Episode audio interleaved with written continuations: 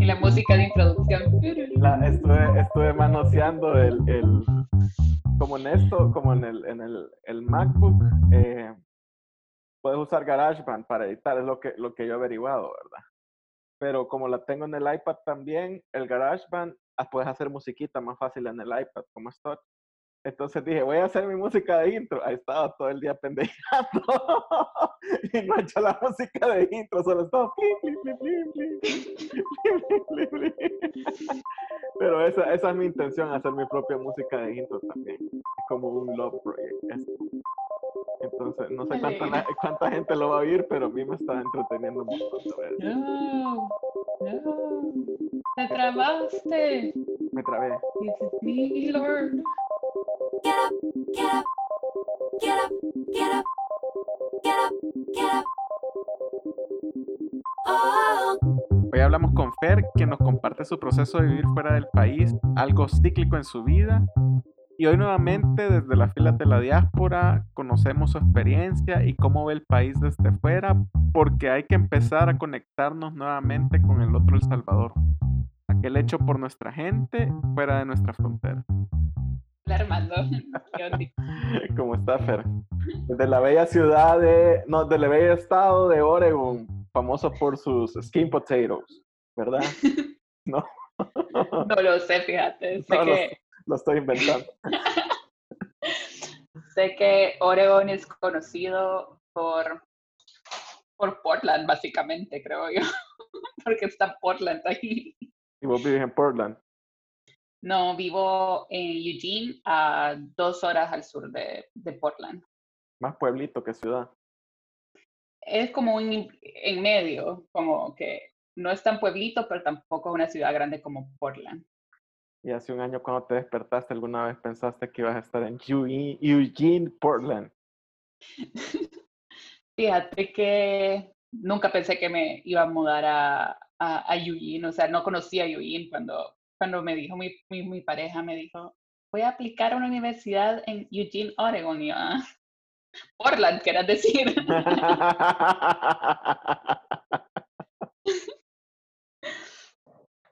Sí, pero bien, me ha tratado bien, la verdad. O sea, ha sido como muy diferente eh, mudarme esta vez, porque me he mudado varias veces en mi vida por estudios y es la primera vez que me mudo como sin tener un, ajá, vivir y sin tener como algo seguro, ¿sabes? Como cuando me he mudado es como, va, voy a ir a la universidad y voy a hacer esto y voy a hacer amigos y voy a hacer tal cosa. Ahora fue como, ahí voy, a ver qué pasa. Contame rápido tu gira por el mundo. ¿Dónde has estudiado? ¿Dónde has estado? Sé que has estado en un montón de lugares y siempre volvés a San Salvador, a excepción de esta vez que estás viviendo en otro lado. Y bueno, El, Sa- El Salvador siempre es como mi sueño es siempre regresar ahí, por eso creo que, que siempre regreso. Pero como buena niña privilegiada que he sido, liceo francés, ¿verdad? Oh, fui niña creída del liceo francés. Eh, a huevo me fui a, me fui a vivir a Francia para estudiar cuando cumplí 18 años. Me fui a vivir a París, eh, que para los 18 años es un sueño, ¿ves? Como, oh, wow, voy a París. Eh, y al llegar me di así, ¿ves? No era tan frente, vos. romántico, no era tan romántico como pensabas. No era tan chivo como pensé porque no tenía el pisto para vivir ahí, así como ves en las películas, ¿verdad? Te das cuenta que, o sea, que es bien caro, tenés que vivir afuera de París, tenés que movilizarte todos los días en el metro por una hora.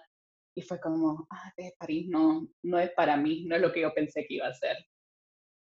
Y estuve ahí estudiando un año solamente hasta que decidí mudarme a otra ciudad, al más al sur, se llama Lyon, y que es como un París más pequeño y más vivible, diría yo, así lo describiría.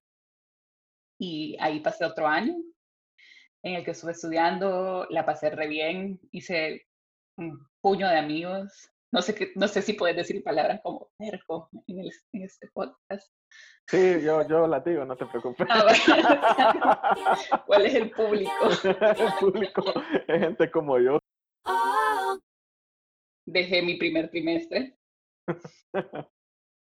y tuve que hacer esa llamada a mi mamá diciéndole, tengo que cambiar mi vuelo para El Salvador porque tengo que hacer como summer school o algo así es. Mira, porque dejé el, año- dejé el primer trimestre. Pero bueno, me dio una gran vergüenza que me fue súper bien reponiendo todos los exámenes.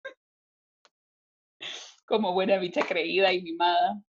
Ese fue mi, mis, mis años viviendo en Francia. Eh, me fui de intercambio a Canadá después, eh, a Vancouver, que, que a mí me recuerda muchísimo a donde vivo ahora, que es Oregon. Siento que son dos estados que se parecen muchísimo por la naturaleza. Y están cerca, ¿verdad? Sí, estamos en la misma costa y está como en Canadá está eh, British Columbia, que es donde está Vancouver, luego va en Estados Unidos va Washington State y luego va um, Oregon.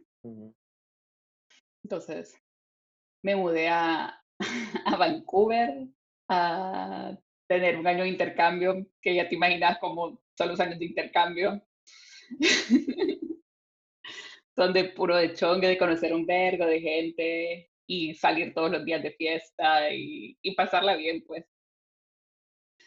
Pasarla bien, chupando. y esos tres años estudiaste, no estudié que te graduaste, no te graduaste. ¿qué? Me gradué, me gradué. Siempre había tiempo para estudiar, Ah, bueno. pero era más como... eh, son esos años, creo yo, de como...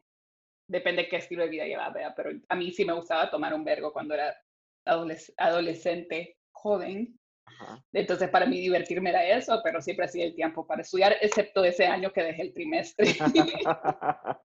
pero aprendí mi lección. No quería pasar por esa vergüenza otra vez, pues, horrible. Dije como, puta, no, estoy haciendo que mis papás gasten tanto pisto. con- no me tocó sacar préstamo, por suerte, por, porque mis papás me, me ayudaron a pagar todo eso y me dio una gran vergüenza, vos. Dije como, ¿qué estoy haciendo? Vendiste cuadros de tu abuelito para, para salir adelante. Porque, porque tenés que hablar de tu abuelito, eso no lo dijimos, que tenés que hablar de tu abuelito también. ¿De quién es tu abuelito? Tenés que vivir de la fama de tu abuelito, eso has hecho toda tu vida. Vaya, voy a hablar de mi abuelito también. Pero va, mira, sí, como te estoy contando como más o menos mi vida, Sí, sí, creo que vamos a llegar Dale, a, a dale, esa dale. parte de... Llegaremos donde el abuelito, ajá. Em, y y la- como estudié en Francia, las licenciaturas solo son tres años, o sea, terminas la universidad rapidísimo y pagas nada para tener un diploma. O sea, como la educación es pública en Francia, yo pagaba por año de universidad, pagué como 300 euros. Y eso incluido mi health insurance. Casi, o sea, casi Imagi- solo eso. Pero lo yuca es el costo de la vida también, ¿verdad? Sí, pero depende también a dónde vas. En París sí me era caro, pero digamos Lyon no era tan caro y depende de qué ciudad te vas.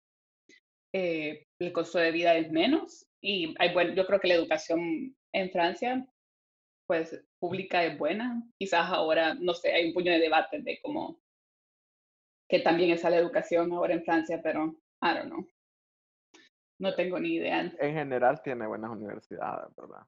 De, de Sí. las ramas que yo he andado estudiando, está esta escuela famosa, que no he estudiado ahí, pues, sino que, eh, pero sí tuve profesores que estuvieron, que, que salieron de ahí, que fue esta, ¿cómo se llama? Science Po. Ah, sí. Sí, sí, mi hermana fue a Salesforce. Es súper famosísima a nivel internacional, ¿verdad? Entonces, Pero esa es privada. ah, o sea, que sabe, Ajá. billete. Biyuyi, ¿cómo se dice Biyuy, Biyuyi? biyuy. Sí, pero yo, yo tuve dos profesores del Science Po eh, buenísimos, todos franceses, pero que, que podían hablar español, ¿verdad? Eh, pero, pero eran buenísimos. ese- era, se ve que la preparación ahí es otra onda. Sí, y no, yo creo que, o sea, en general la educación francesa, para mí, o sea, me enseñó muchísimo, o sea, como liceo francés, crecí como en ese estilo, en esa, en esa línea de cómo nos enseñan a pensar, analizar todo, es como, creo que a mí me abrió muchísimas puertas. Las- lastimosamente tuve el privilegio, o sea, como que es por el privilegio que, que pudiera el liceo francés, ¿verdad? Y que me abrió un vergo de puertas en mi vida y me sigue abriendo. Sí, yo, yo Pero- la verdad siento que no hay que sentirse como culpable de eso porque son las cartas que te da la vida, ¿verdad? Sí, Eh, no, no me siento cul- culpable, pero creo que hay que reconocer que no es como la, la normalidad, de, digamos, en El Salvador, de que la gente sí, sí, sí. se vaya, Eh. vaya al liceo francés o vaya a estudiar afuera, porque Sí. Creo que el pecado es no aprovecharlo también, ¿verdad? sí, O sea, sí, sí. tener esos privilegios y no, y no aprovecharlos. Sí, exactamente, porque esa es mi idea, ¿no? Que a través de los privilegios que he tenido he podido acceder a educación y que para mí ha sido como trabajar de, de regreso, ¿no? Con lo que he aprendido, apoyar a las poblaciones para que no, no se sigan repitiendo como todas esas vulneraciones a derechos y todo eso. O sea, como también por algún lado se puede. Y de lo que te Incidir. graduaste no, no es algo común acá, ¿verdad? O sea, no, aquí no puedo yo entrar a la UCO, a la Matías y decir voy a estudiar de esto. Eh, fíjate que yo de licenciatura estudié algo que se llama lenguas extranjeras aplicadas. Que es como traducción, básicamente. Y puedes estudiar traducción en El Salvador, o sea, está la UES que puedes, y creo que en la Evangélica también ujú. puedes estudiarlo. Y creo que ya tienen algo de lenguas extranjeras aplicadas, no estoy segura. Pero no sé cómo, cómo, cómo es el sistema, cómo, cómo es el aprendizaje, nada. Pero digamos en El Salvador creo que no, no te podrías ir de intercambio a Canadá, Sí, lo más no, seguro. No, no es probable. Aunque, aunque a quien vos sustituiste en el trabajo que tenías cuando trabajábamos juntos, porque sorpresa, también trabajamos juntos, se graduó de eso, de la UES, eh, se llama, no me acuerdo la carrera, ¿cómo se llama? Lenguas aplicadas, algo así. Eh, pero está este programa de, de intercambio en Francia, que, que es como relacionado también con la Alianza Francesa y vas a dar como, sos como asistente de profesor de, de español o algo así, ¿no? Sí, sí, sí, exactamente. Entonces, Sí hay como algo así acá, ¿verdad? Pero, pero sí, no, no. Pero vas a trabajar. Sí, vas a trabajar, ajá. No, no, no es un programa de intercambio de, de, de- Aunque la gente disfruta también cuando se va para allá. Sí, pues sí. La verdad que salir siempre de donde sea que seas, del país que seas, creo que salir te, te abre muchísimo y te enseña muchísimo salir del, del país de donde sea que estás. No solo en El Salvador y que salir es como que te va a cambiar la vida, pero creo que cualquier persona que ha vivido toda su vida en, el, en Estados Unidos y sale es como, Sí. Como que te abre, te abre la mente, ¿verdad? A otras cosas, a otra cultura, a otras costumbres. otras realidades, ver cosas en común también que tenés con otras culturas que dirías como, wow, no me imaginé que fuéramos tan parecidos. A ver, Y de ahí te fuiste a estudiar otra vez. de ahí, como me gradué eh, de lenguas aplicadas y no sabía qué hacer con mi vida. Estaba como, "Ah, me gradué, tengo que comenzar a trabajar, uy, no. Y no sabía qué hacer, cómo voy a buscar trabajo en Canadá, cómo se hace, cómo se busca trabajo, no tengo ni idea. me regresé a El Salvador. y para mí, creo que en, en el momento quizás lo sentí como un poco de fracaso regresar a El Salvador, porque en ese momento veía mi, había pensado cuando yo me fui a El Salvador que yo nunca más iba a regresar, porque pensaba que voy a tener una mejor vida afuera y que El Salvador es una mierda, o sea, como pensamientos pendejos de una niña de, de 19, 20 años, vean. Y entonces me sentía huevada de regresar a El Salvador. Como regresar, no te- solo tener tu carrera, no tener trabajo, no tener contactos, no tener nada, es como, es difícil también, ¿verdad? sí, te sentís huevada, pues más cuando le han dicho a toda la gente, ya no regreso.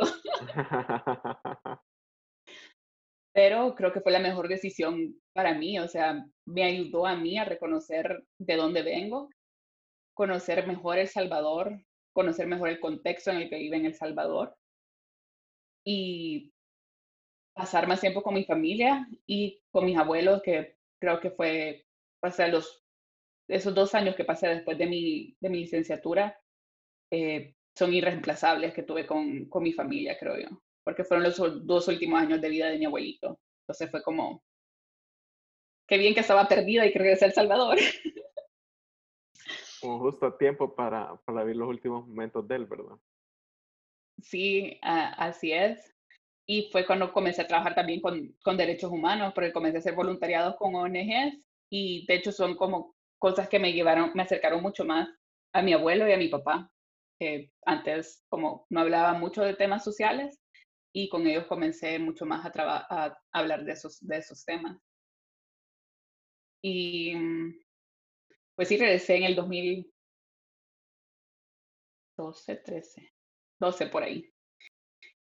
Y creo que ese año fue el año que reconocieron a mi abuelo. Mi abuelo era Carlos Cañas. Era un pintor salvadoreño que mm, tuvo muchísima influencia en, en las artes plásticas en El Salvador.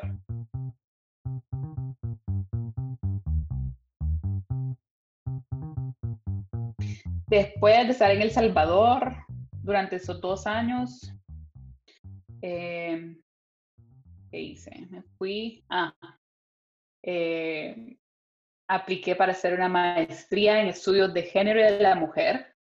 En ese tiempo yo todavía no sabía mucho del feminismo, no sabía mucho de la historia de, de las mujeres, o sea, estaba todavía algo perdida y queriendo aprender.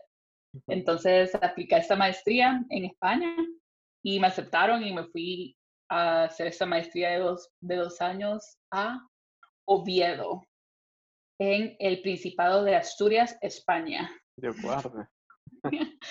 Está en el norte de España.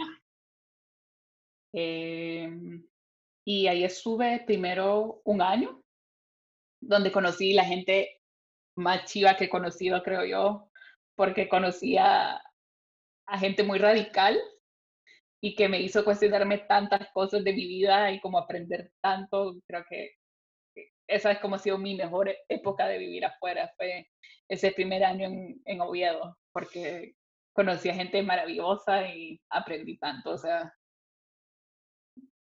fue increíble como ver mis límites, hasta dónde llegaba y cuestionarme todas las cosas que había aprendido, es como, "Ah, ¿qué?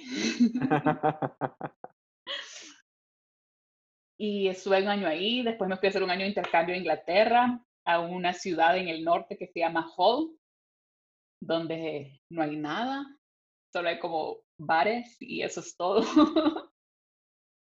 y la universidad.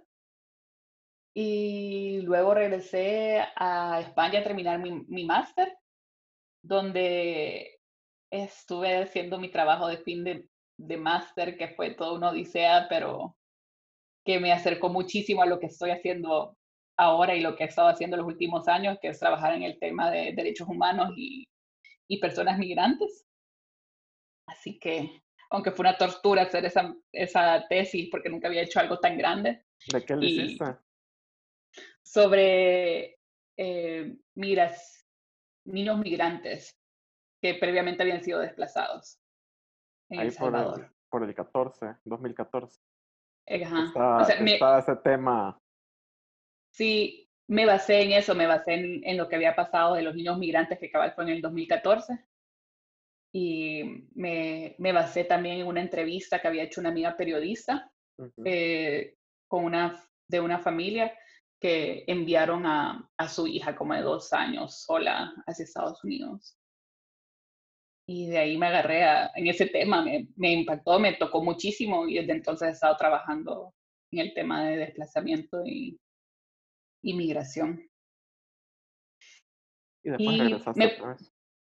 Sí, porque me pasó de nuevo, como me voy a graduar, me voy a graduar, ¿qué voy a hacer? Tengo que conseguir trabajo, estoy en España, no conozco a nadie y no tenía, o sea, no, tenía, no conocía nada, o sea, voy a quedarme en Oviedo, debería mudarme a Madrid, ¿dónde voy a conseguir trabajo? Dicen que en España está súper mal el empleo, así que, ¿será que fue una decisión?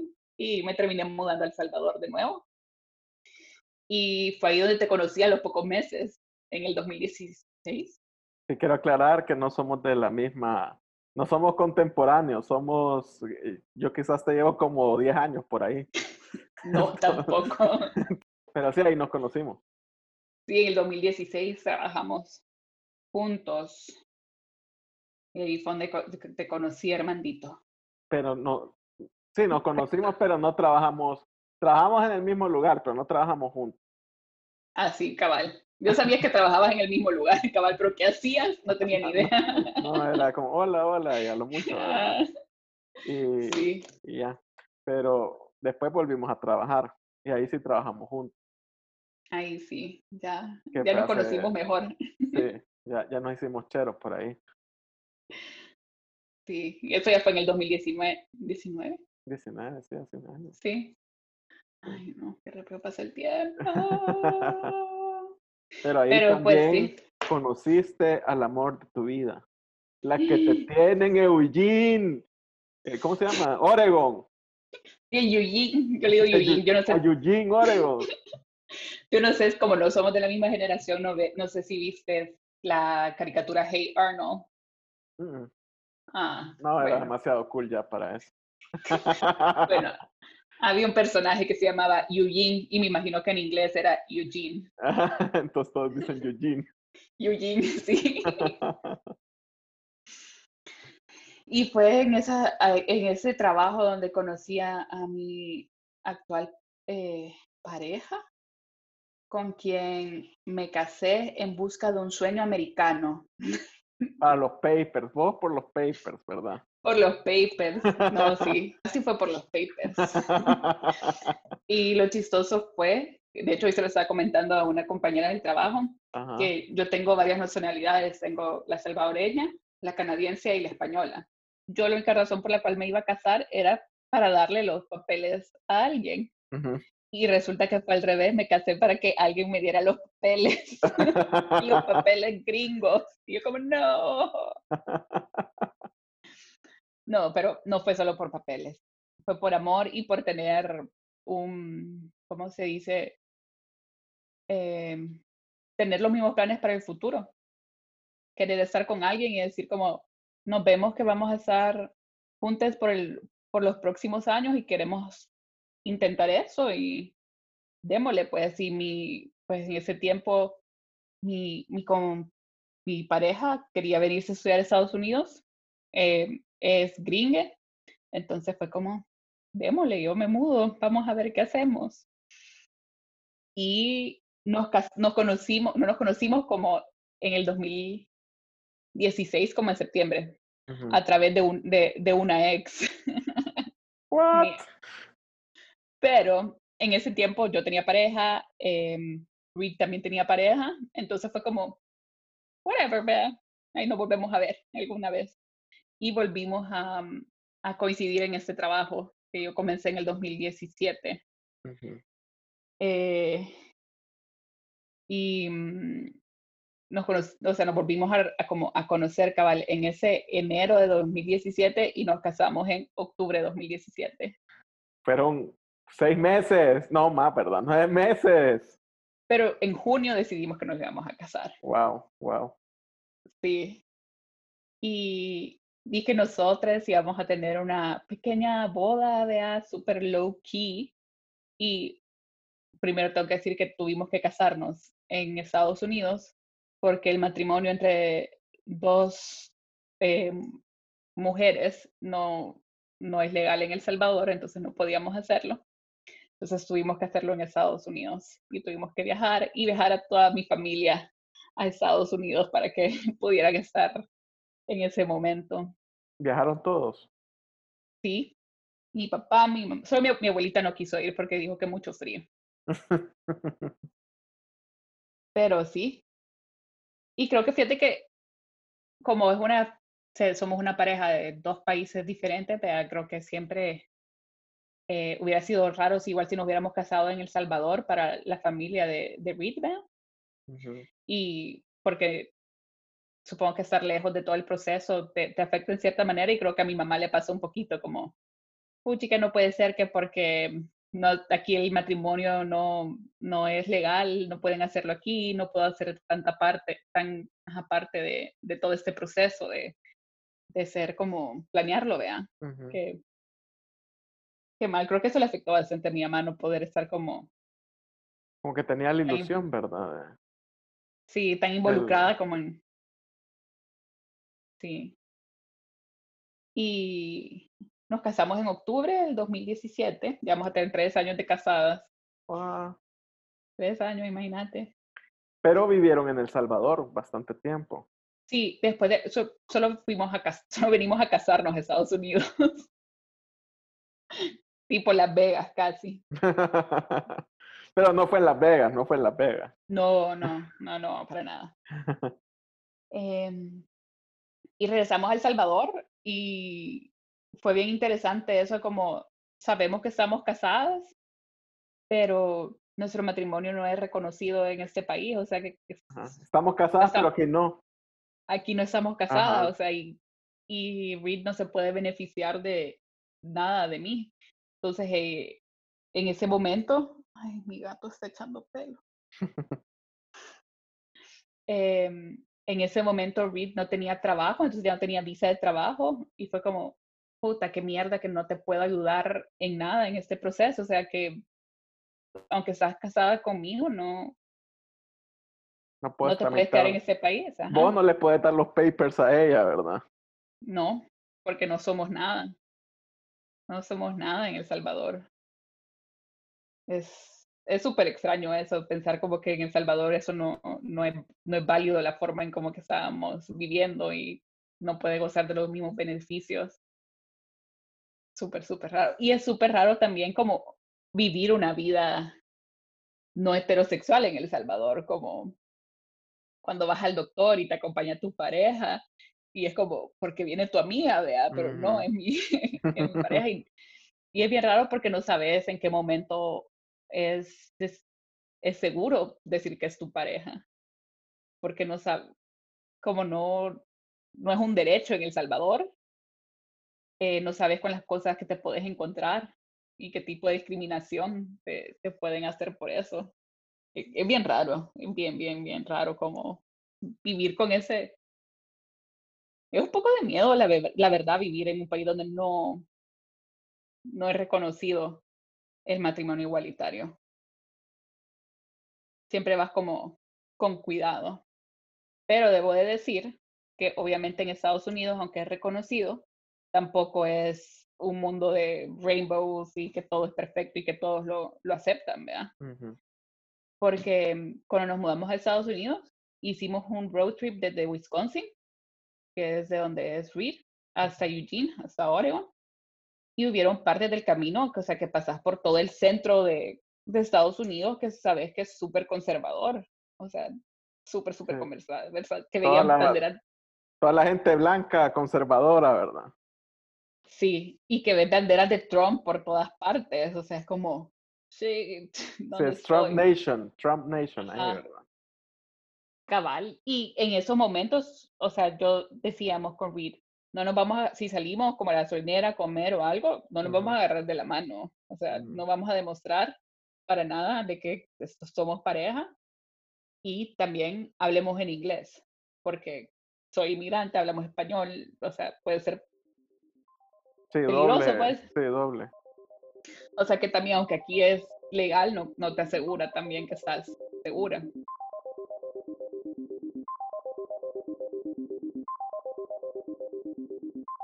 Sí, ¿no? Y, y, bueno, y se fueron porque aplicó a, a, a una maestría en psicología, ¿verdad? A un programa de doctorado. A una, ajá, doctoranda. un- ajá, es, es un doctorado, es cierto. Sí, imagínate que, que ganas de estudiar. Porque son seis años. Wow. ¿Qué ganas? Pero entonces Y- llegaste, llegaste a, a Eugene, Oregon. Y, y te encontraste, al final te encontraste con la misma de que, ¿y qué voy a hacer, verdad? ¿Qué voy- De nuevo. ¿Qué voy a trabajar? La única constante en mi vida.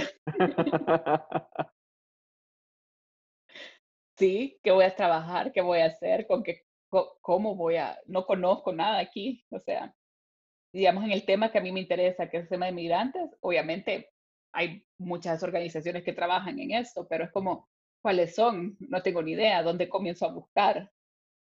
¿Qué hago? Como, o sea, no, no sé, te sentís como bien perdido en ese momento de llegar a un país donde no, no conoces nada de las redes, de los recursos, no sabes dónde comenzar a buscar. No tenés ni idea. Y ha pasado Y- buscando trabajo. Comencé a buscar trabajo en septiembre de 2019, ajá. Septiembre de 2019 y finalmente tengo trabajo, me acaban de contratar. Comencé mi contrato ayer, agosto, casi un año después. Casi un año sin trabajo. Un año sin trabajo de, de Formal, de ir a una oficina. y constante, ¿verdad? De que tener un paycheck. sí. Sí, Porque estás haciendo tus pininos de traducción y eso, ¿verdad? de traducción cabal, weón.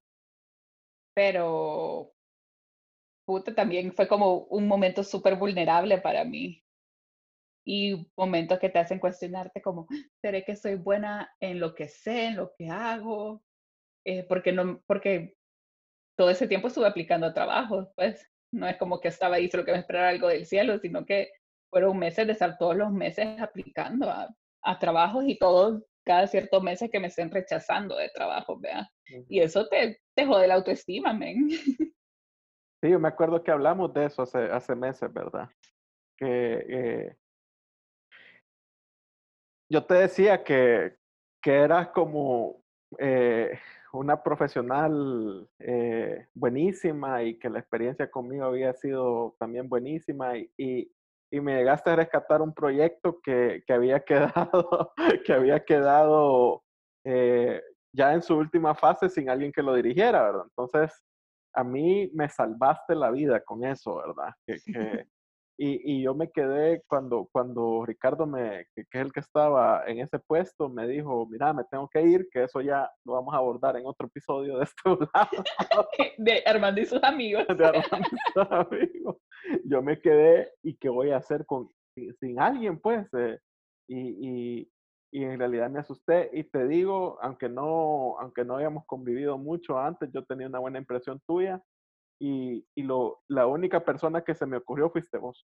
Entonces, eh, logramos ahí en unos días ponernos de acuerdo eh, y entraste y encajaste súper bien y todavía me, me salvaste la, el cierre del proyecto, me dejaste ahí todo preparado de los informes, eh, unas actividades extras que tenían que hacerse, que, era, que fueron excelentes, etcétera, etcétera, etcétera. Entonces, lo que quiero contar es que eh, estábamos hablando de eso, yo te estaba diciendo que, que sos súper buena profesional que pronto vas a encontrar.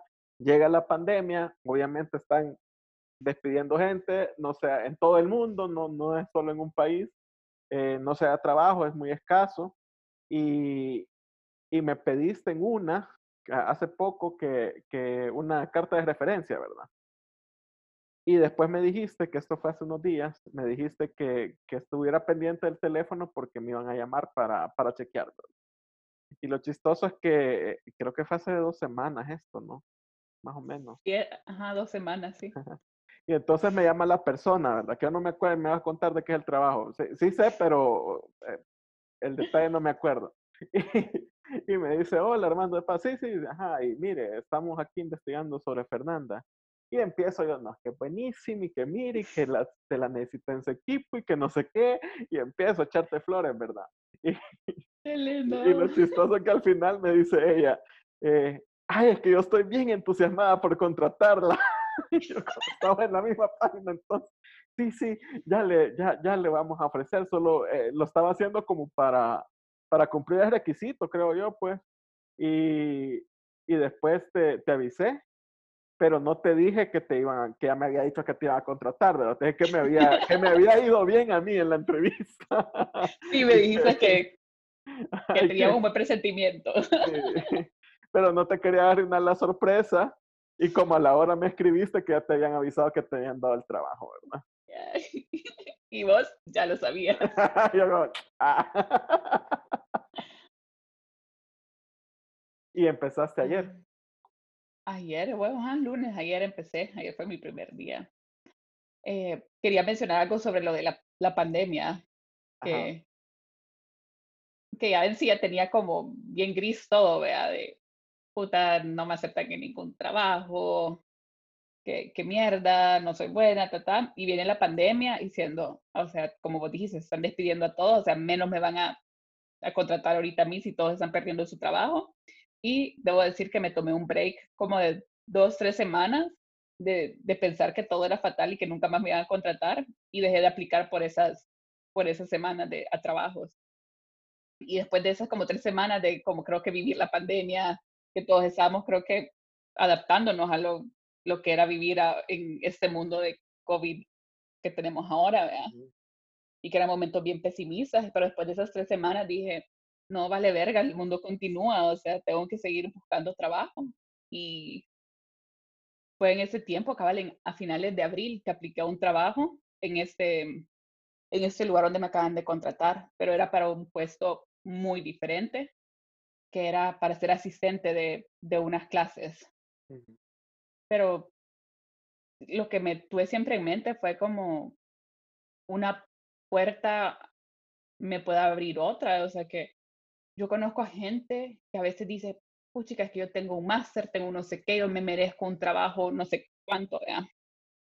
Y solo aplican esos trabajos, pero yo tuve que ser como súper humble conmigo, diciendo, sos nueva aquí, vos, la cosa es que te conozcan y vos aplicás todo lo que a vos se llama la atención. Entonces yo apliqué este trabajo que quizás no, alguien de un máster no hubiera aplicado porque cómo es que vas a estar ganando tan poquito y tal, tal, ¿verdad? Pero fue lo que me abrió la puerta para estar en el trabajo donde estoy ahora.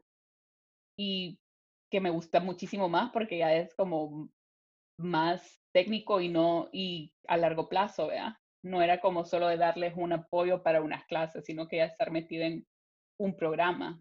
Pero fue como, no sé, como para mí muy importante saber cómo todos los trabajos son importantes. No solo porque has tenido esa educación quiere decir que vos no podés hacer otro tipo de trabajos. O sea, como, no sé, para mí fue algo súper como bonito de ser como, ser como súper, como, verme en un espejo, ¿no? Y decir, no quiere decir nada que apliques a un trabajo donde te van a pagar menos. O sea, eso no tiene nada de malo.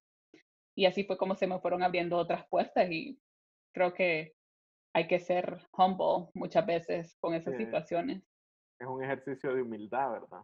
Ajá, Y, cabal. y- y creo que, que, eh, más en estos tiempos va, va a haber mucha gente que va a tener que hacer ese ejercicio de humildad.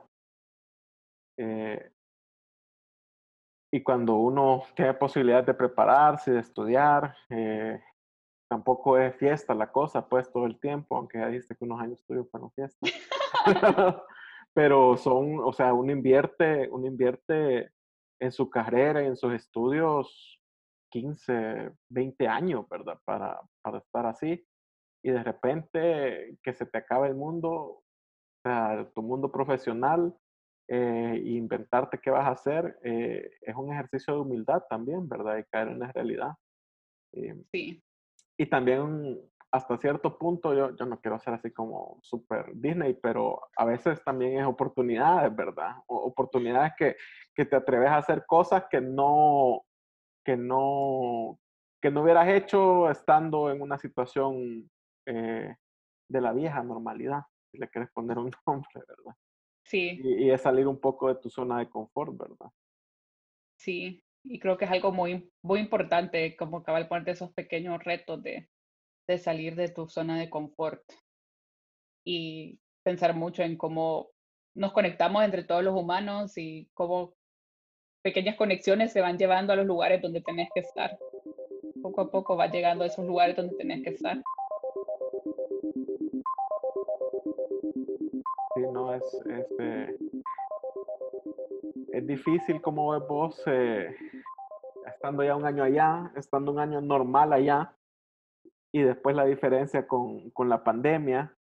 Eh, yo lo que he oído que allá hay como un discurso, aquí toda la mara usa mascarilla, ¿verdad? Eso es como, aunque las usen abajito y mal puestas, algunos, ta- va, pero, pero todos lo usan.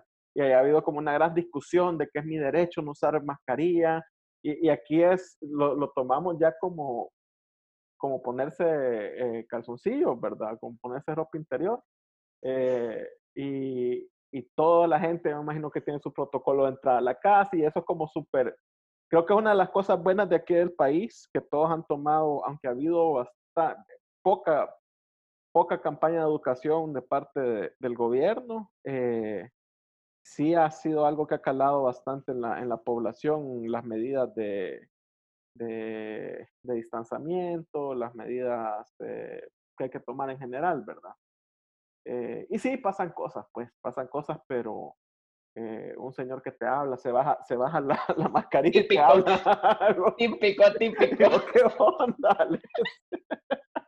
O se te acerca mucho en la colita del súper y cositas así, pero, pero en general yo creo que, que se lleva, pero ahí hay como una gran discusión de que uso mascarilla, no uso mascarilla y no sé qué, y después viene todo esto de George Floyd y el asesinato y todo el relajo este de, en las calles y, es un caos, pues Estados Unidos es un caos. A mí, a mí me da risa que, que, que aquí siempre se dice, ah, pero allá en Estados Unidos, como que Estados Unidos todo lo hace bien, ¿verdad? Y, y no, no, o sea, ahorita hay, hay, o sea, yo creo que los países más fregados ahorita es Estados Unidos y Brasil, Sí, que es donde sí, están sí. los epicentros de la pandemia ahorita, ¿verdad? Eh, y, y, pero contame cómo ha sido allá esa, porque Oregon es como más liberal, eh, está en esa zona un poquito más liberal, no es el, el deep Trump state.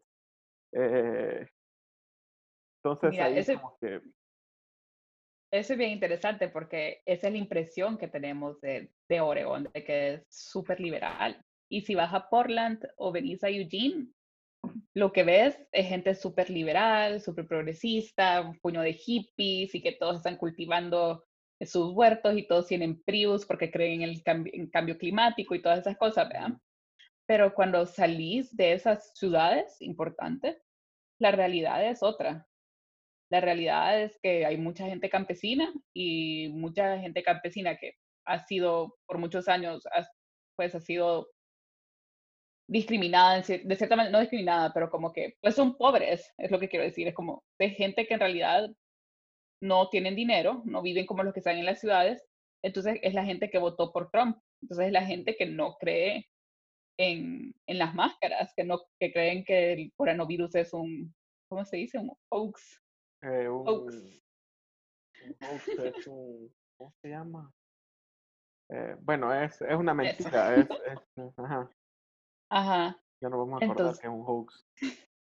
Entonces, una vez salí de, digamos, una vez nosotros salimos de Eugene, la gente no utiliza máscaras, eh, aunque es como aquí cada estado hace sus reglas, Aunque en el estado de Oregon es obligatorio usar máscaras en lugares encer- encerrados y al aire libre donde no puedes mantener los dos metros. Pero la gente no, no lo hace, la gente le vale y la gente está como, no puedo creer que tengo que usar máscara y no sé qué. Em, esos días hemos estado yendo a var- varios lugares al aire libre, como a ríos, a bosques, y es increíble que la gente, nadie está utilizando máscaras, nadie. Y fuimos a un río y estamos pasando un puente y había una señora bañándose abajo del puente. Nosotros íbamos con la máscara porque nos íbamos a atravesar, habían unas personas en el puente y teníamos que usar la máscara, huevo, ¿verdad? Y la gente en el río, las chavas comienzan a decir, eh, estoy tan feliz de no usar la máscara, tengo dos semanas de no estarlo utilizando, yo no sé por qué la gente aquí está utilizando máscaras, y yo como, ok, señora, y viendo para arriba, ¿verdad? ajá, sí, pero a- la Mara no le llega, fuimos a otro lugar, que era, ¿dónde fue? No sé, pero había un vergo de gente, un vergo de gente. Ah, sí, fuimos a un río donde había, que eran como tipo Semuc Champey, donde te puedes como deslizar en las rocas. Ajá. Y así, fuimos a un lugar así. Men, la Mara estaba haciendo fiesta ahí, la Mara estaba chupando, estaban todos encima del otro, nadie usando máscaras. Y solo con nosotros con Reed fuimos como, ah, no, de aquí nos vamos. Nos Chao. vamos. Chao. Sí. O sea que las máscaras solo se utilizan en las ciudades que no representan en realidad la población del, del estado, creo yo. Sí, lo- creo que hay una ventaja que eh, entre más eh, rural es la zona, como hay menos contacto por cómo está diseñado el lugar, hay menos posibilidad de contagio. Y cuando estás al aire libre y hay sol es como menos, menos eh, pero si ya estás en una aglomeración, o sea, ya estás, estás afuera, pero estás con un montón de gente tomando, o sea, pues sí, no, no, no, no es la buena. Y Sí, Decime, decime. que por ejemplo, cuando vamos a hacer caminatas aquí en la ciudad, que hay como bosques alrededor, Ujú, la, la regla es que cuando te vas a cruzar con alguien, tengas la mascarilla puesta, ¿verdad? Y después se la puedes quitar porque ya no tenés nadie alrededor. Y aquí entonces la gente cuando te ve, todos se ponen, nos ponemos las máscaras y pasas. Y cuando salíamos de, de Eugene y hacíamos esas caminatas, na, o sea, no, no estaba esa cultura de ponerte al menos la máscara al, al pasarte con la otra persona. O sea, que aunque Ya. estás en el aire libre, esos momentitos en los que te cruzas puede ser un momento de transmisión. Sí, sí, cabal. Y, y acá es totalmente contrario, ¿verdad? Que hay una gran represión, eh, no por lo de la mascarilla, aquí la mascarilla no, no es un, No es un tema controversial, eh, sino que es eh, todo este tema de que la cuarentena estricta y que vuelvan a encerrarse, etcétera, etcétera. Entonces, eh, yo también me pregunto, bueno, lo que pasó en Nueva York pasó también porque nadie usaba mascarilla. Y es una ciudad de, la ciudad en sí, Nueva York, no el estado, es casi toda la población del Salvador, ¿verdad? Con 6, 7 millones de gente. Aquí han de haber un poquito más de gente ya.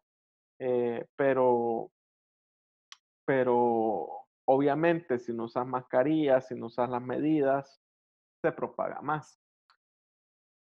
Y es lo que, y es también yo creo que, que es un mensaje erróneo decir, es que estos países no usan mascarilla y no, no hacen nada y no se han ido otra vez al encierro.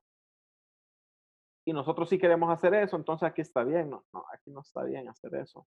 No está bien en el sentido de que no está bien eh, suspender derechos y que secuestren gente, básicamente, porque son detenciones arbitrarias las que hacen y hagan abusos y golpeen gente. Por, o sea, es un castigo totalmente desproporcional, pero vos estando lejos y habiendo vivido acá y conociendo cómo es acá, cómo has visto la situación del país. Mira, es algo súper interesante que decir que- lo que estabas diciendo, porque eh, quiero ver cómo lo pongo en relación. Pensando que en lo de George Floyd y todas las protestas que hubieron, y ahí se demostró que si utilizas las medidas correctas, no se propaga el virus. La gente que fue a las protestas y como todos estaban usando mascarillas y estaban tratando de guardar la distancia lo más posible, el nivel de contagio, o sea, no fue mínimo en, en las protestas. En cambio, cuando ya se reabrió el país y comenzaron la gente a ir a restaurantes y a chupar en- con la gente, ahí fue donde comenzó a... a Florida ahorita es el, el- el estado más con más casos, ¿verdad? ajá. Que ahí no ha sido Entonces, tanto por, por, por protestas, sino que porque abrieron, abrieron todo, ¿no? Ajá, y si la, la gente se reúne en un bar, comienza a chupar, comienzas a chupar, pedi- ya perdés los límites, o sea, ya te comienzas a acercar más a la gente, compartís la bebida, la comida, o sea, ya es como, Sí, ya, ya todo se va la... Sí, ya, ya estuvo. Y es súper importante eso que decís, como la distancia y las mascarillas, creo que es súper, súper importante. Y creo que las protestas en Minneapolis de George Floyd demostraron eso. Y en cuanto a cómo veo el- lo que está pasando en El Salvador, pues para serte sincera, tengo ya unas tres semanas de no estar leyendo nada de lo que está pasando en El Salvador, porque me causaba demasiada tristeza y ansiedad, porque mi, mi familia está allá y era como, ah, no, ya no puedo con esto, dem- demasiado mal trip, demasiada información falsa, demasiado juego político, o sea, la instrumentalización de, de todo en la política, o sea, de esta pandemia me, me ha causado mucha rabia y tristeza y te da miedo cuando estás lejos de tu familia y no, no puedes apoyarles, ¿verdad? Y viendo todas las violaciones a derechos, el poco acceso que tiene la gente al sistema de salud. O sea, eso me causa una gran tristeza y cólera. Y viendo en el país cómo la gente con dinero en El Salvador sí tiene acceso a la salud y tienen acceso a todas esas cosas privadas y se logran salvar de esto más fácilmente que el pueblo, pues, y eso creo que me dio tanta rabia que dejé de ver cosas de, del COVID en El Salvador, porque me causó tanta rabia con ver a gente que sé que tiene mucho dinero y que dicen, sí, es que me trajeron el, el tanque de oxígeno y el doctor me venía a ver todos los días a la casa y mientras yo veía las noticias diciendo, pero esas personas se acaban de morir afuera del hospital porque no lo quisieron atender, que no sé qué, es como, ¿y qué pasa si mis papás se enferman? No quiero que les pase nada a mis papás. Creo que se ha pasado bastante, por ejemplo, en Perú, que los tanques de oxígeno esos han escaseado. Y obviamente la gente que tiene más recursos va a poder tener más acceso a eso, ¿verdad? Aquí no creo que sea tanto el acceso a hospitales, porque creo que está como saturado en general, ¿verdad? Y han, y han habido muchos problemas para que los hospitales privados puedan aceptar también pacientes de COVID por cómo han manejado el Ministerio de Salud la situación, pero sí en el sentido de que obviamente si tenés más recursos puedes pagar las medicinas, puedes pagar eh, doctores privados, puedes pagar hasta eh, ese tema de los, de los tanques de oxígeno, eh, etcétera, ¿no? Y, y por el otro lado, tenés gente que está a la buena de Dios, porque ya también, como los hospitales rebasados, no están admitiendo gente. Y mucha gente está muriendo en, en las casas, pues, o sea, eh, y si te acordás aquello de, eh, ahí sí me imagino que lo estás siguiendo, de que sacan Guayaquil, no quieren que sea como Guayaquil, ya, ya es como Guayaquil, pues. O sea, eh, y Guayaquil se recuperó porque tuvo un, un, tuvo un plan bien parecido al que están haciendo aquí en, en San José Villanueva, que lo ha hecho el alcalde y, y la Universidad Francisco Gavidia, que hay que, darle seguimiento a eso porque es un buen plan de, localización de casos, pero entonces Guayaquil hizo eso y ya no está en esa situación. Lo que estamos en esa situación somos nosotros ahora, ¿verdad? Eh, pero te voy a decir algo y te voy a confesar, yo también he sentido como esa desesperación y estando aquí yo también he dejado de, de seguir mucho las noticias. Tanto así que yo pensaba que habían como 10 mil casos ayer y son como, hoy, hoy revisé y habían como 18 mil, pero tenía esa, o sea, te, te metes tanto en eso y en la situación política que en algún momento tenés que decir, fuck it, ¿verdad? Fuck it, no, no puedo dejar que esto domine mi vida tampoco, ¿verdad? Sí, y lo descarado que es todo, y quizás, o sea, eh, creo que indigna tanto porque, o sea, El Salvador es casa y es lo que conocemos nosotros y todo es lo que duele más, cabal, porque es casa, pero lo descarado que son los políticos y cómo están ya haciendo campaña para el otro año y no sé, me tengo en, en mis redes sociales gente de partidos políticos que ahorita se están como involucrando mucho en un partido y viendo cómo están, van a hacer, eh, ¿cómo se dice? Eh, propaganda política, pues van a los pueblos y todos y andan como si nada. Y todo es sobre eso y me da tanta rabia y que instrumentaliza, ah, no sé cómo ponerlo, pero es que me Sí, enoja. eh, es una instrumentalización de, de, Sí, de la situación, ¿verdad? Y creo que en el peor momento que pudo haberle pasado al país y al mundo, ¿verdad? Tener, tener sí, e- esta, esta, esta situación política así. Pero, sí, pero en algún momento tenés que decir eso, ¿verdad? Como yo, por ejemplo, ya no te puedo decir que tengo una vida normal, pero me he adecuado a, a la vida que puedes tener normal, la parte de tu vida que puedes tener normal, y, y no puedes atenerte nada más a, a que un político, que una figura te resuelva la vida, pues no.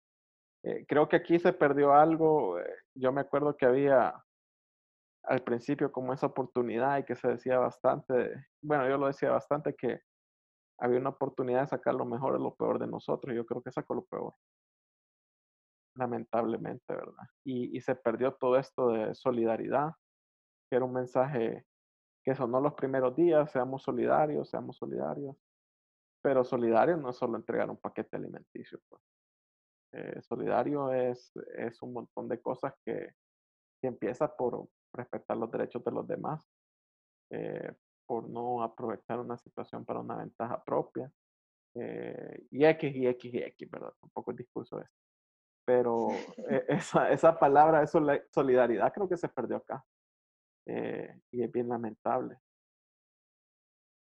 Sí, la verdad es que también era un momento bien crítico para ser, no sé, es que como ser solidario es una cosa, pero como estar tratando de suplir el rol del Estado a través de tu solidaridad también no, no es sostenible, pues.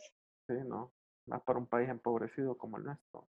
Sí, y pues ser solidario, la verdad que también se vuelve, creo que difícil cuando ya no tenés nada, o sea, creo que esta pandemia ha tocado bien fuerte al, al Salvador debido a que la gente, la mayoría vive del sector informal y la solidaridad no llega hasta tanto, me refiero como no puedes llegar a todas partes por más solidario que quieras ser y un momento creo que también perdés la esperanza siendo la gente que sube haciendo todas esas cosas como puta he hecho tanto y todavía ves la madre que se está muriendo que no tiene comida que no tiene esas cosas y es como creo que también es algo que te puede llegar a, afectar de una forma negativa. Sí y, y de otro país bien similar que el nuestro que obviamente está ya estaba en mejor posición que el nuestro, que es Costa Rica, eh, que ha manejado relativamente bien la pandemia, pues, o sea, y, y, no ha sufrido lo que nosotros hemos sufrido en, empezando por la economía, ¿verdad? Eh, y, y, está claro que puedes hacerlo sin, sin violar derechos, sin, o sea, puedes hacerlo de una mejor forma pero no, no, pero eso pasa por tener un interés de, de mejorar la situación que no, que no se tiene, ¿verdad? Así es. y te ves, y te ves, y bueno, dicen que va a durar dos años. Yo sé, no voy a pedir para Navidad. yo tengo teoría que, que, que no va a haber vacuna tan pronto y, y si la hay, va, los últimos que los vamos a tener somos nosotros y también va a ser un tema politizado, ¿verdad? Pero Exactamente. Voy, voy a este punto también de que te, vaya, sabes que vas a estar cinco años allá y vos te ves regresando acá. Sí, sí y no. O sea, mi, si me cuando me preguntas, lo primero que pienso es, obvio, sí. Con Reed queremos regresar al, al Salvador. creemos que es un país hermoso, por el que tenemos mucho que contribuir todavía. Eh, pero después cuando ponemos a pensar que como en papeles somos una pareja del mismo sexo, si nosotros en algún momento queremos tener familia, ¿cómo se va a ver eso en El Salvador? Me refiero a qué derechos vamos a tener. ¿Quién va a ser, va a ser reconocido que las dos somos eh, las madres de, de esos niños. ¿Qué pasa si le pasa algo a alguna de las dos, se mueve y solo queda el otro, pero no es el representante legal? O sea, como te entran todos esos miedos diciendo, ¿qué es ser una familia eh, no heterosexual en El Salvador? Conozco a gente que lo hace y lo está haciendo y lo sobrellevan súper bien, pero son cosas que te, que te preguntas como, y, ¿Cómo se viera regresar? Sí, pero realmente siempre vivís al margen, ¿verdad? Sí. Pero es, es bien feo pensar eso, como pensar en las peores situaciones, obviamente, qué pasa si, si le pasa algo a alguna de las dos y el otro qué, qué va a pasar con el hijo que no es el hijo biológico de la otra y, ¿sabes? Como, ¿dónde queda todo eso?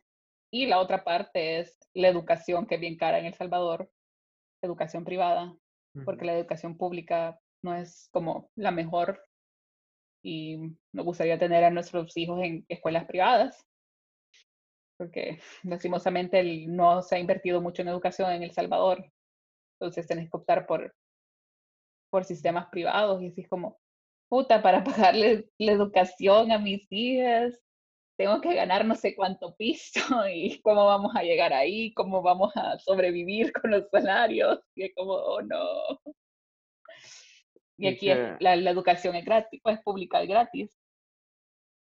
y que, y que, bueno, que al final también el tema de la contracción de la economía no es solo que va a haber menos pisos, sino que va a haber menos servicios públicos, incluyendo la educación, la salud también. eh, y, y que son dos sectores en donde poco se invierte, ¿verdad? Entonces, para acceder a, a una educación superior, es bien difícil desde el sector público, aunque lo, lo han hecho, ¿verdad? Aunque se ha hecho, Sí, es sí. posible, pero es más difícil. Y, y aquí no hay, bueno, sí hay una universidad, universidad nacional, pero, pero la mayoría de universidades son privadas eh, sí, y tampoco son tan accesibles para, para un sector que, que, que no tenga recursos. Eh, y mucho menos se diga ir a estudiar afuera, pues. Y creo que eso va, va a, a, a conjugar con que un montón de gente se va a ir, un montón de gente profesional se va a ir del país. Que ya lo oigo mucho. O sea, yo, yo lo repito cada vez que hago esto, pero son las cosas que tengo en la mente. Y que te digo que, te aclaro que no tengo ganas de irme y no, no lo he pensado también, pero sí ya lo, lo he oído bastante gente que se quiere ir.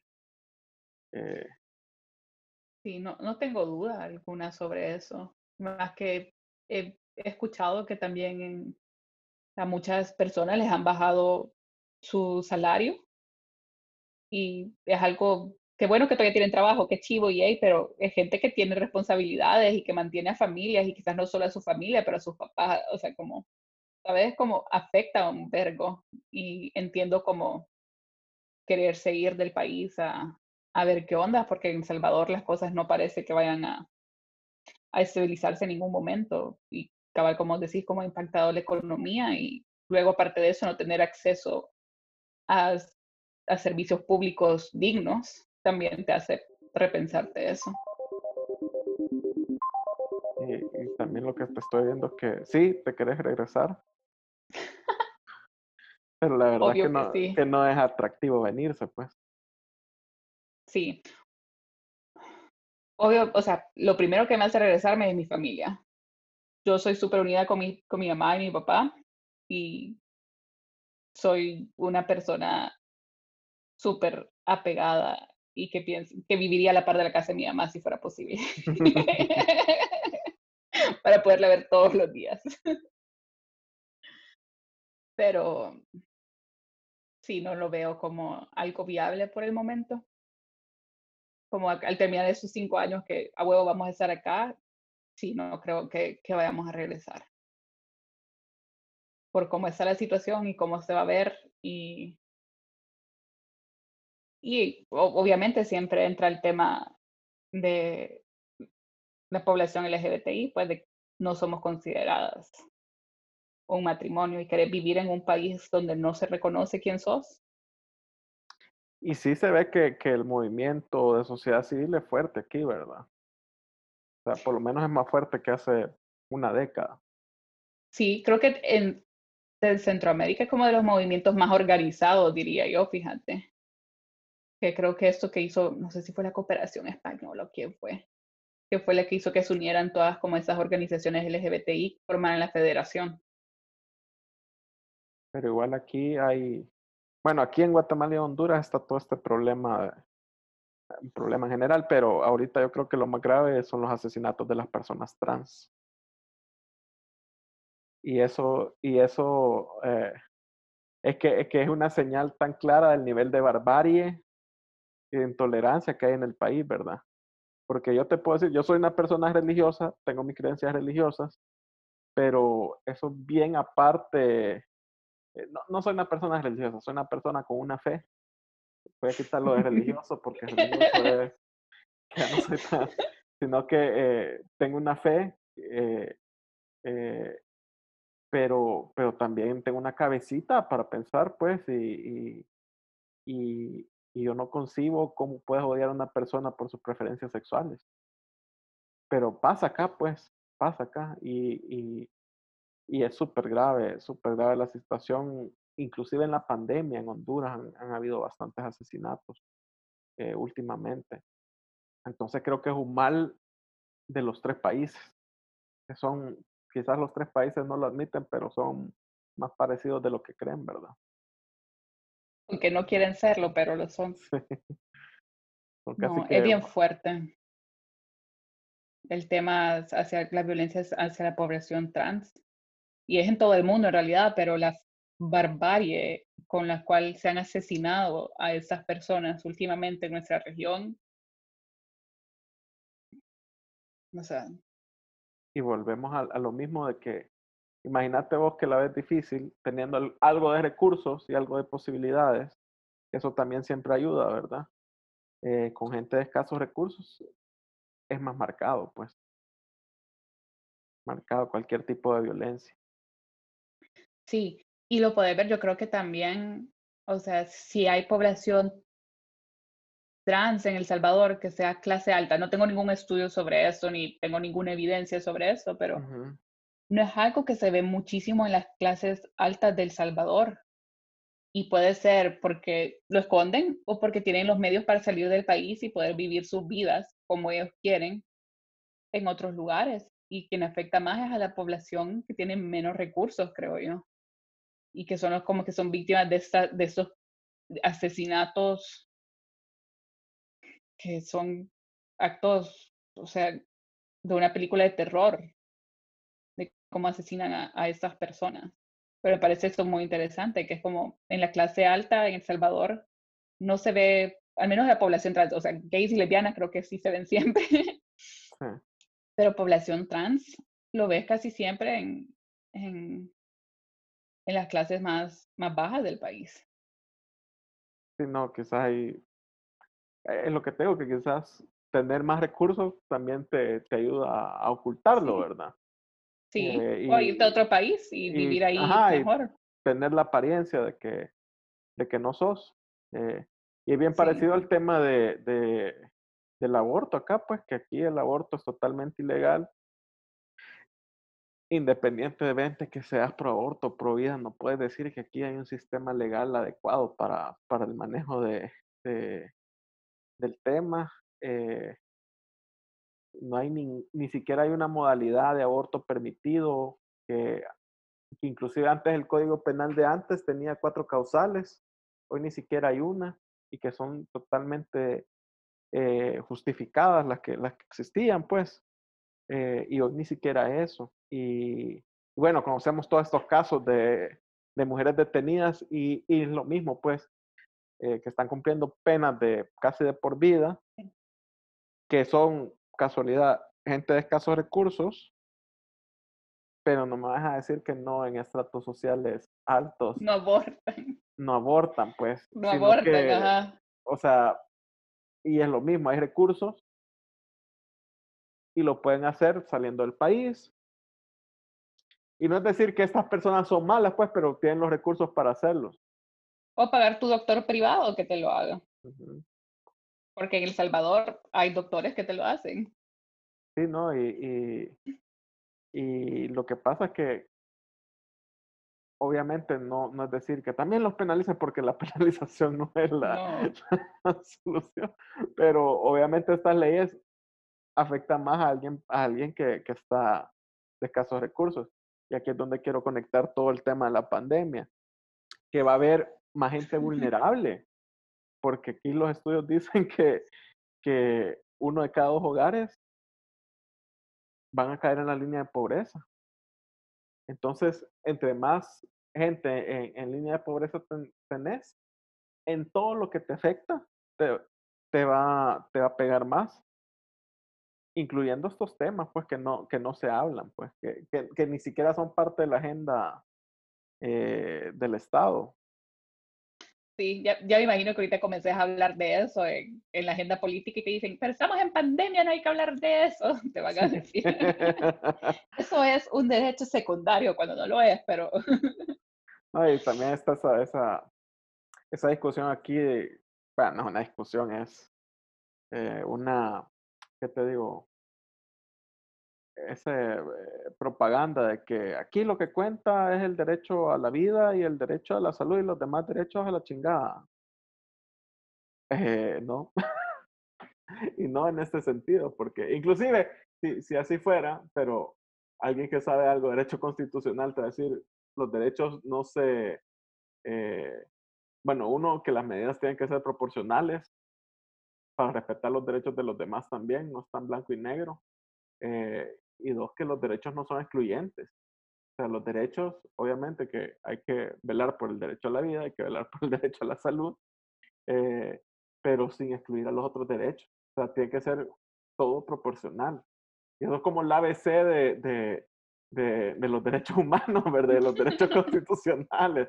Entonces no puedes decir, eh, sí, no vas a tener derecho a, a, la libre expresión porque voy a priorizar el derecho a la vida y, y, y, el derecho a la salud. ¿En qué afecta el derecho a la libre expresión que, que de los otros dos derechos? Y no sé, no son excluyentes, pues. Y la, y la proporcionalidad, por ejemplo, con, la, con, la, con este derecho a la, a la libre circulación, obviamente en una situación de pandemia, tiene que haber algún tipo de, de, de restricción, ¿verdad? Pero no, no puede ser total y no puede, y, y, el, y, el, y el remedio no puede ser peor que, el, que la enfermedad, ¿verdad? O sea, no puedes exponer el derecho a la vida y el derecho a la salud de una gente que eh, por el derecho a la, a la, a la, ¿cómo se llama? A la libre circulación. O sea,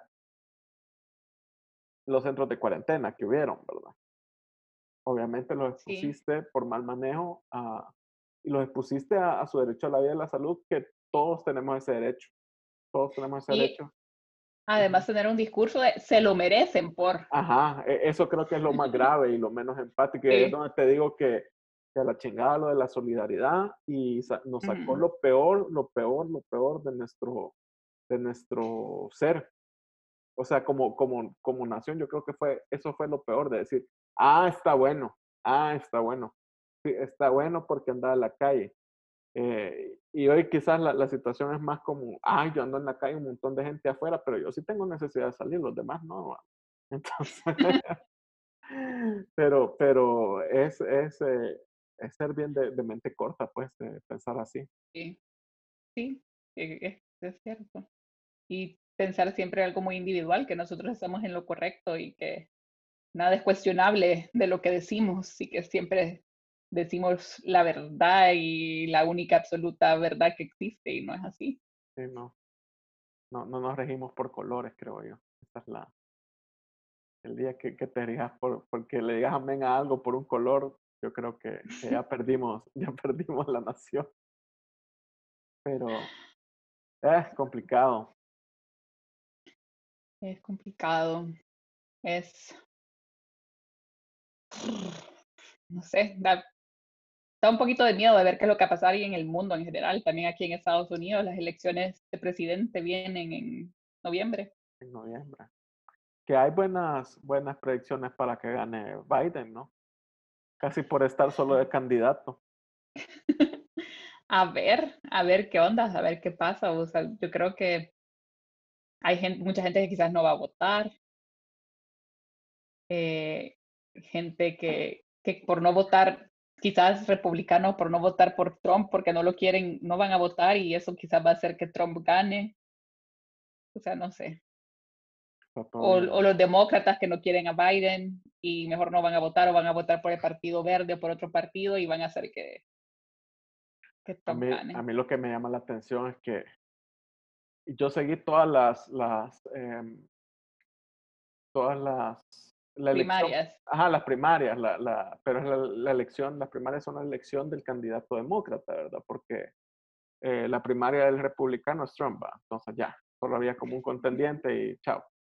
Eh, pero habían bastante en las otras primarias y hoy ves, eh, está como esta, esta eh, como ola de, de izquierda, demócrata en Estados Unidos que está bien fuerte y que tienen como agenda este el Green New Deal, eh, seguro social universal eh, gratis para todos. Y es una agenda como bien interesante de cual yo creo que, que, que vale la pena revisarla y copiarla, ¿verdad? Eh, pero a, había, había un candidato que era Andrew Yang, que era de, de, descendencia asiática, que es un tipo multimillonario, ¿verdad? Pero eh, que, se, que, es demócrata y se lanzó.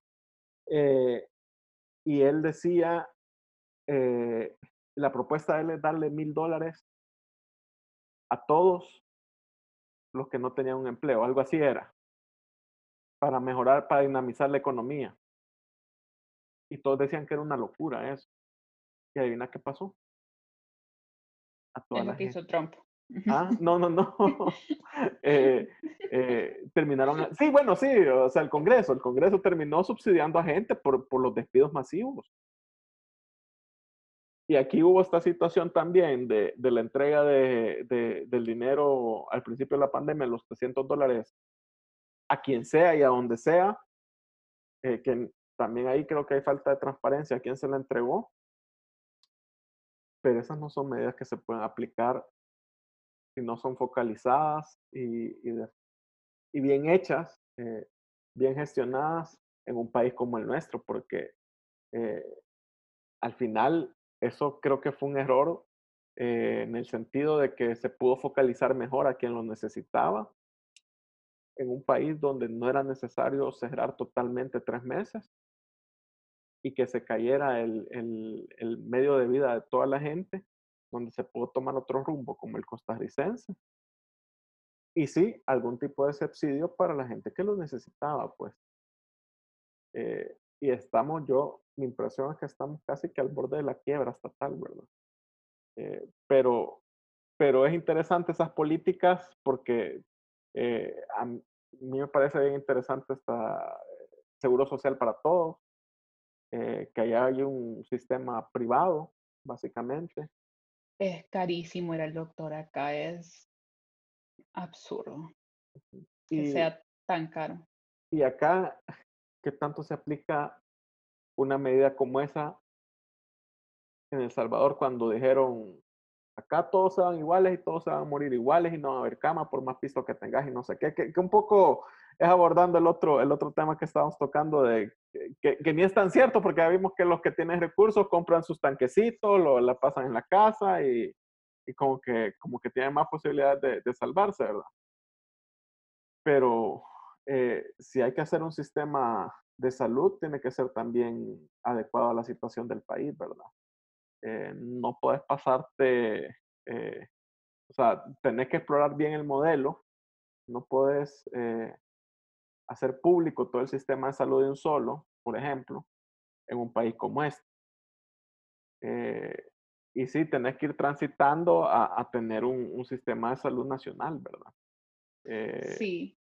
Y bueno, yo creo que el gobierno que está ahora dio un retroceso en eso, ¿no? Que íbamos un poco como acercando más los, los servicios de salud a la gente y lo que este gobierno hizo fue retroceder algunos pasos de eso obvio, no era como lo ideal lo que estábamos haciendo, pero teníamos, creo que las ecos fueron las que cerraron, no estoy segura. Sí, no, eh, es que yo no entiendo mucho sobre los niveles del sistema de salud, ¿verdad? Pero se ha concentrado en el sistema como, lo como la última defensa de los hospitales super equipados, que al final aquí como que es fachada la cosa. Eh, y, y se, y se olvidaron de, del sistema de salud eh, preventivo, por decirlo así, que era el mecanismo que podía eh, ejecutarse eh, y que varios alcaldes lo han hecho, creo yo, inclusive el de Soyapango, de, hacer acciones que no necesitas la vacuna, que no necesitas la cama, que no necesitas el respirador, que no necesitas, o sea, sino que como bien ABC de una pandemia o una enfermedad endémica, de lo cual nosotros tenemos una experiencia vasta en, no en pandemia, pues, pero eh, Zika, dengue, eh, todo, eh, muchos mencionan, yo me acuerdo de chiquito que estaba esta, esta, esta emergencia del cólera también, aquí hubo una emergencia de cólera cuando, cuando estaba chiquito.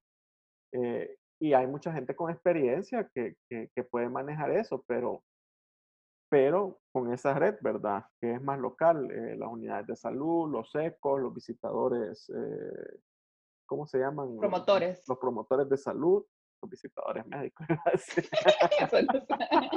Son los que venden las la medicina, que trabajan para, los farmacéuticos. Ah, pero bueno, eh, a mí me parece interesante todas estas políticas de, de este nuevo movimiento de izquierda gringa, pero también hay que tener cuidado, analizarlas y decir, yo voy a... No estoy diciendo que aquí hicieron eso, pues que copiarlas, pero si vos querés implementar buenas políticas, creo que ese es como un buen blueprint. Pero no puedes hacerlo copy-paste. Ese, ese, es mi punto, ¿verdad? No, eh tenés que hacer un estudio bien de qué es lo que va a funcionar con tu población, cuáles son los limitantes que tenés, qué es lo que necesita tu gente, no solo copiarlo de otra parte, porque o sea, con esos 300 pesos que dio el, el, el gobierno, yo estuve en contacto con una familia que no tenía ni idea de cómo revisarlo, no tienen internet, no tienen nada, y es como, ¿cómo putas le van a llegar los 300 pesos a ellos? O sea, es como no, no entendían nada, o sea, y lo vimos cuando pasó todo ese desvergue de las colas que hubieron del día siguiente de que dijo ese anuncio, ¿verdad? Que es como nuestra población, no estamos preparados para eso, o sea, no tenemos los mismos medios que hay en Estados Unidos. La gente no, en El Salvador no le llegan cheques. Aquí en Estados Unidos a todos se los mandaron por cheque o por su cuenta bancaria. Y es porque iba a funcionar de esa manera porque la gente tiene acceso a otras cosas que en El Salvador la gente no, no tiene cuentas bancarias, no tiene internet, donde viven no llega el internet. No puede meterse a ver a una, a una página web si están o no están. No, yo creo que eso que todos en El Salvador tienen un smartphone es mentira. Yo, yo, yo siento que lo dicen mucho de, de, Se dice mucho, pues, pero, por ejemplo, donde trabajamos nosotros, hay, hay lugares que, que son municipios que están que tienen poco acceso a esas cosas y, y no, la verdad es que no tienen smartphones y no están en el internet todo el día como uno. Sí, o sea, pagar internet es caro para para alguien que gana el salario, hasta el salario mínimo. Y mate la gente que creo que en El Salvador, en el sector informal, ni ganan quizás el salario mínimo, o no sé. Pero es un gran gasto sí, no, el Internet. Sí, es complicated, El sistema educativo ahorita en El Salvador, que todo lo público es vía Internet. ¿Y quién tiene acceso a Internet? Sí, no, eso también, ¿verdad? O una tele, porque inclusive hay gente que no tiene acceso a eso. Sí porque sí hay como, creo que lo más rescatable es este, el, el usar el canal 10 eh, para dar clases. Y, pero, ajá. pero después tu profesora te pide que le mandes la tarea por internet. Ah, detalle. Y te pide que le hagas videos de cinco minutos explicándole el sistema solar y con qué datos le vas a enviar el, el video de cinco minutos. no, ahí solo que por telegrama. o sea, es como...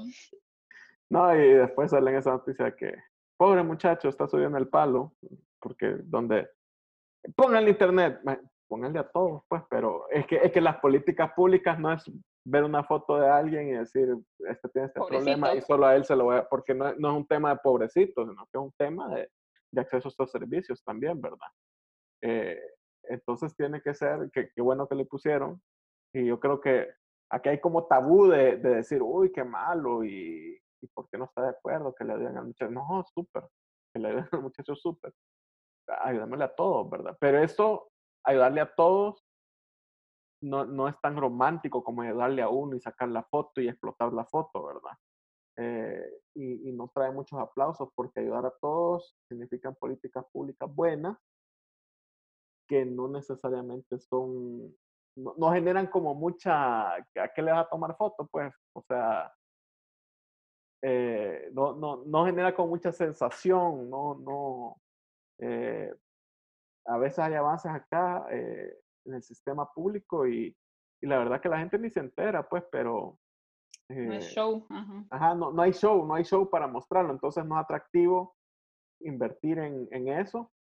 es más atractivo y más barato también ir a regalar una compu, ir a poner internet, ir a poner una antena o lo que sea.